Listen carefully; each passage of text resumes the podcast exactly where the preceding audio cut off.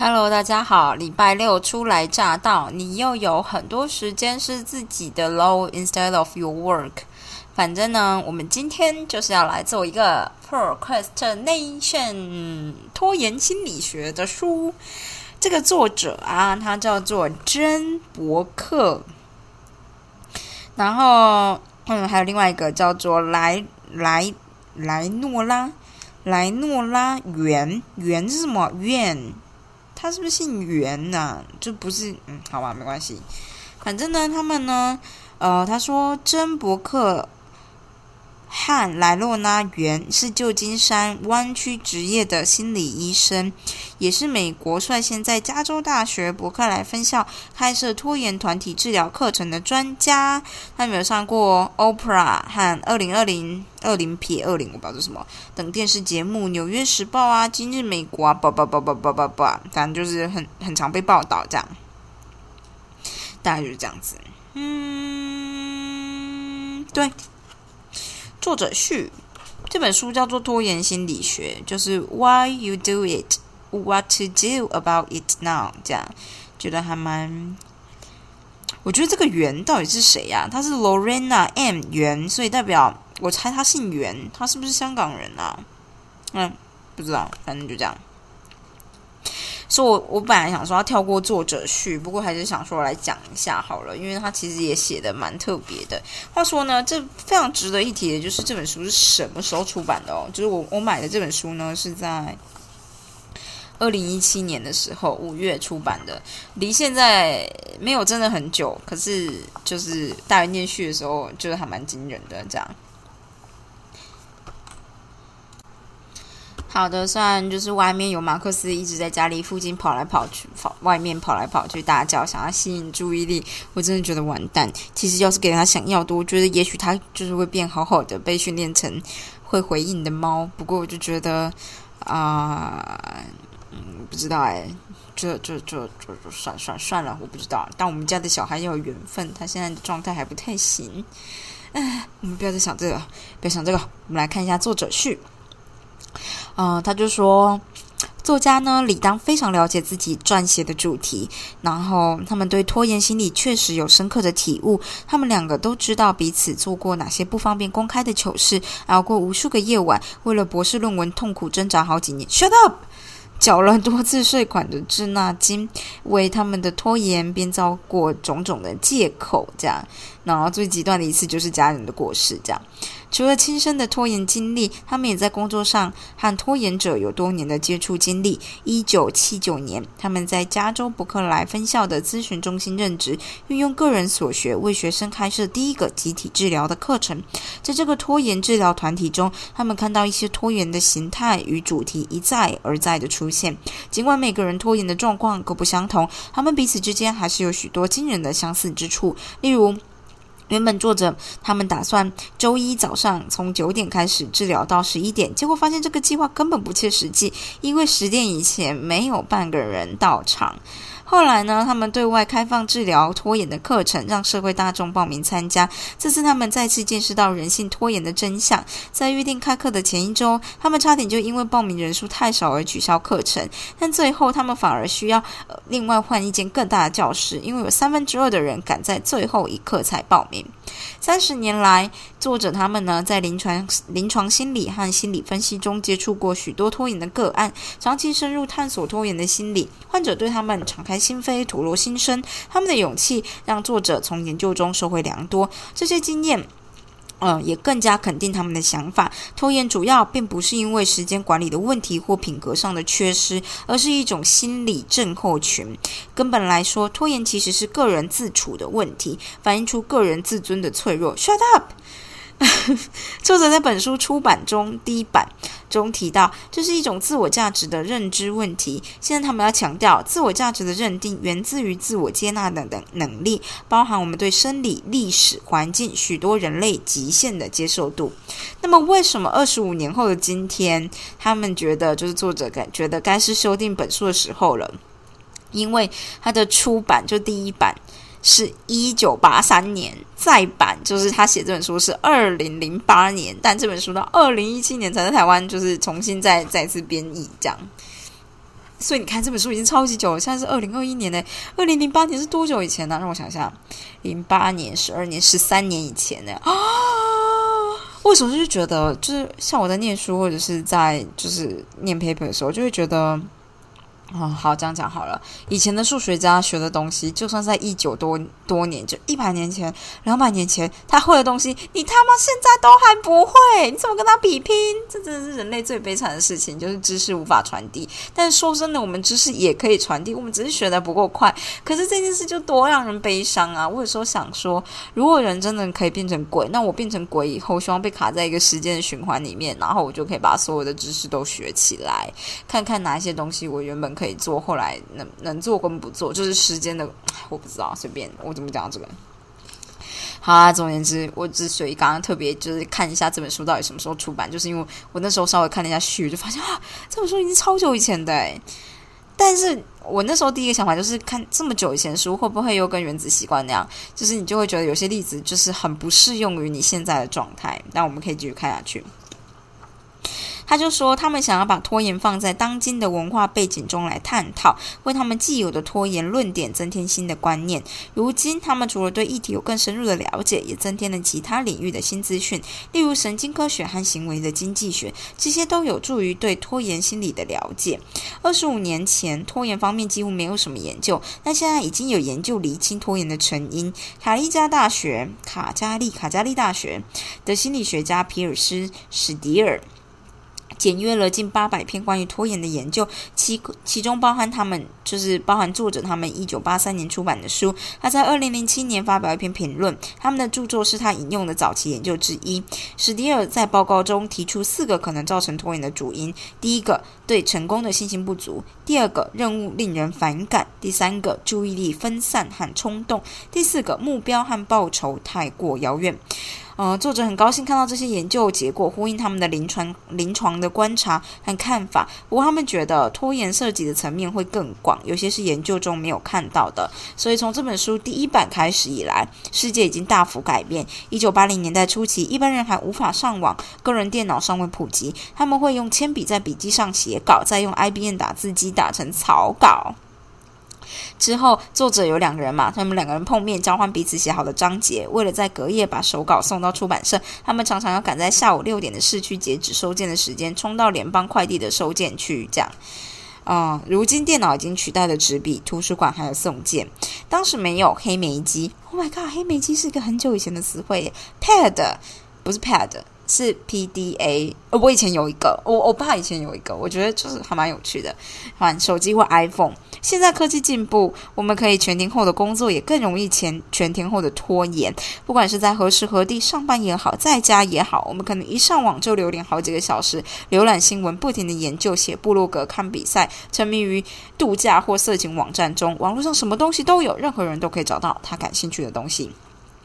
事实上呢，这年来逃避任务的现象越来越多，网络的兴起当然是罪魁祸首。如今资讯不仅无穷无尽，还可以立即取得，资讯之多非呃远非我们所能管理，更不用说运用了。资讯太多，决定太多，选择太多，这种资讯过度泛滥的现象，导致很多人陷入拖延的泥沼中，动弹不得。Like me。如今我们在就是在他他那个时候二零零八年在写这个拖延的主题，发现拖延比他们以前想象的还要更复杂，不仅牵涉到个人心理、行为和情绪上的议题，也会涉及社会文化和技术的动态、生理和神经的倾向以及普遍的人性，所以他们以更审慎的态度来看待拖延的复杂性。在撰写这一版的时候，就像他二十五年前一样，他们还是认为要摆脱拖延对生活所造成的影响。需要先了解导致你拖延的原因，想办法对症下药。你可能知道拖延对你有哪些不利，但是作者觉得你可能还不太清楚哦，拖延对你的作用。在你了解拖延对你的影响以前，你可能会一直搁着，就是作者教我们的技巧，就像你搁着其他事情不做一样。如果你不晓得自己为什么会拖延，实际上任何实用的方法都无法帮你。然而，即使你充分了解自己拖延的原因，除非你付诸行动克服拖延的心理，否则你还是不会进步。阅读那些克服拖延的技巧或许有趣，但阅读和行动是两码子事，所以找出付诸行动的方法非常重要。在本书的第一章，他们会探讨拖延的种种根源；在第二步，就是他们会帮。就是提出帮你采取行动的建议。嗯，总而言之，这本书的目的并不是要消除拖延，很多时候把事情搁着，不会不予理会，其实对你最有利。作 者希望本书可以让你从自我接纳中学会取舍，希望读者因为对人性更乐观，接纳自己的优缺点，更懂得自处，从而减少拖延的习惯。他们不是要建议我们要放弃雄心壮志，不再追求卓越或不接受新的挑战，但是采取行动时，我们应该要排除伴随内心冲突产生的恐惧、羞愧、担心和自我憎恨。所以。嗯，他说我们不再像以前那样拖延了。尽管笔者之一的来洛来。莱诺拉每年还是要申请补税延期，不过这是每年意料中的事，不再是最后一刻的慌乱之笔。尽管真买了 PDA 以后拖了五个月才开箱，他现在也会设法尽早处理多数的职责。尽管我们第一本书，他们的第一本书比预定的出版日晚了两年，但是这次他们也只延了四周，所以他们就可以证明改变是可能的。虽然他们也知道不容易，在本书中呢，嗯，作者想要陪着主。读者克服拖延症的挑战，迈向心理成长、自我接纳、付诸行动。所以他们请了呃许多合作过的伙伴现身说法。不过基于隐私的考量，他们会更改所有的姓名和识别资资讯。书中描述的拖延症拖延者。是集合多位他们熟悉对象的综合体，所以他们在这边分享他们的故事，希望读者能更了解自己。唯有了解自己的故事，才能找出拖延习性的来龙去脉。这一点很重要，因为当我们接受真实的自我，而不是自己希望的样子的时候，才能采取对自己最有利的行动，而不是任凭拖延心灵的摆布。你不觉得这个作者序就是听起来就是很感人吗？就是我的意思说。他不会告诉你说做这件事就没问题了，而是告诉你说我们就是会有改善，或者是说其实这本书很久以前，但是他也有认知到关于网络上对我们的影响。我觉得这点是有差有差别的，因为有的时候有一些书就是并没有考量到现在的改变，比如说以前手机可能没有那么方便啊，现在手机超方便的，然后。手机现在已经都快要取代电脑了，这种感觉也没有没有快要取代，就是没有那么容易取代了。但我的意思是说，你要真的回信或做什么，你就手机都做得到这样。反正我只是觉得，就是作者序就是还蛮不错的。不过这种畅销书都是这样，就是第前面都很 promising。好啦，第一步就是他说的第一章，第一个就是你要认识你的拖延，所以第一件事情就告诉你，你需要了解自己。嗯，他说他们在伯克莱开办了第一个拖延的治疗团体，上了四周的课程。一个学生惊讶的说：“拖延就像蒲公英一样，你拔掉它，以为从此会永除后患，结果发现它是如此的根深蒂固，很快又长出来了。”对有些人来说，拖延就像花朵一样，很容易摘除；但对很多人来说，拖延就像一片蒲公英园，根深蒂固，盘根错节。我们只能一一讲解这些根源，刻意把它们分开来看。但是在现实生活中，这些根源是一起成长的。他们相互纠葛，彼此影响。人的体验就像杂草一样错综复杂。而国外的人真的很需要除草，诶，因为我们就是很少除草，所以我们就是不是真的很能理解这个比喻。说实话。拖延的情绪根源和内心的感受、恐惧、希望、记忆、梦想、怀疑和压力相关。但是很多拖延者并未发现这些表面下的动态，因为他们以拖延来回避不安。在杂乱无章和拖拖拉拉的背后，多数拖延者都怕自己无法取得大家的谅解。尽管评断自己的拖延行径相当痛苦，但是相较于尽力去做却陷入恐惧而衍生的脆弱感，自我批判也许还比较容易承受。我们都知道。拖延的感觉肯定不舒服，但当你避而不谈时，内心会持续属于失衡的状态，犹如在布满情绪地雷的路上战战兢兢的行进，担心不知道何时会再次误踩地雷，所以。作者邀请我们一起来探索这个领域，探索自己对失败的恐惧、对成功的恐惧、对受控、受到控制的恐惧，以及对亲近和疏离的恐惧。因为作者认为，当你知道自己的感受，了解自己为什么会有这种感受的时候，可能会更有自信、更踏实、更自在。如此一来，就能摆脱拖延，顺利运作了。拖延的另外一个根源是。拖延者与时间的纠葛，拖延者通常以一厢情愿的方式来看待时间，或者是把时间看成需要智慧、计策或能耐、能耐。来取胜的对手。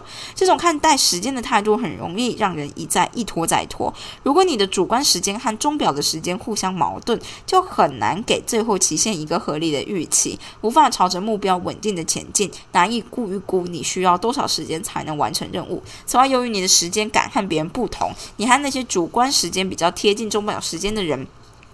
在人际关系上，可能也会出现问题。当你和别人的时间感互相冲突时，会导致你的拖延习性变本加厉。拖延的生理根源包含身体、大脑还有遗传基因，这些都是导致拖延的因素。近年来近年来，神经科学领域突飞猛进，有许多令人兴奋的发现，可以帮助我们以新的方式了解拖延的习性。大脑运作会为。啊，会影响你回避的东西，你会回避或不回避的东西，也会影响大脑结构和功能。这个神经可塑性让大脑始终在变化，所以生理倾向不见得会永远阻碍你进步。拖延的人际关系根源包含你的家庭背景、社交关系以及你目前的社会地位地位。以往的家庭关系可能会持续影响现在的你，维持一种对你无意的拖延状态。社交与文化面也会影响你的拖延倾向。了解他们对你的自我观点和人际关系的影响是一个很重要的课题。所以作者鼓励我们不以不带批判的方式，或是不带责难的观点来探索和了解这些情绪、生理、社会因素对拖延的影响。所以本书的一大主题就是从自己的经验中学习，是一件令人兴奋有。有趣的是，你不要否认、遗忘或是批判，是去接纳它，充分运用。先了解拖延，拖延的根源，可以就是就是你知道，第二部分就是就是可以为第二部分的破解技巧奠定基础。所以，我们接下来就是要了解为什么，为什么我们会一直拖，一直拖。为什么会一直拖？比如说，以我而言，我现在想要完成两件事，第一件事是出国的准备，这件事已经时间在滴答滴答走了，所以我必须要做了。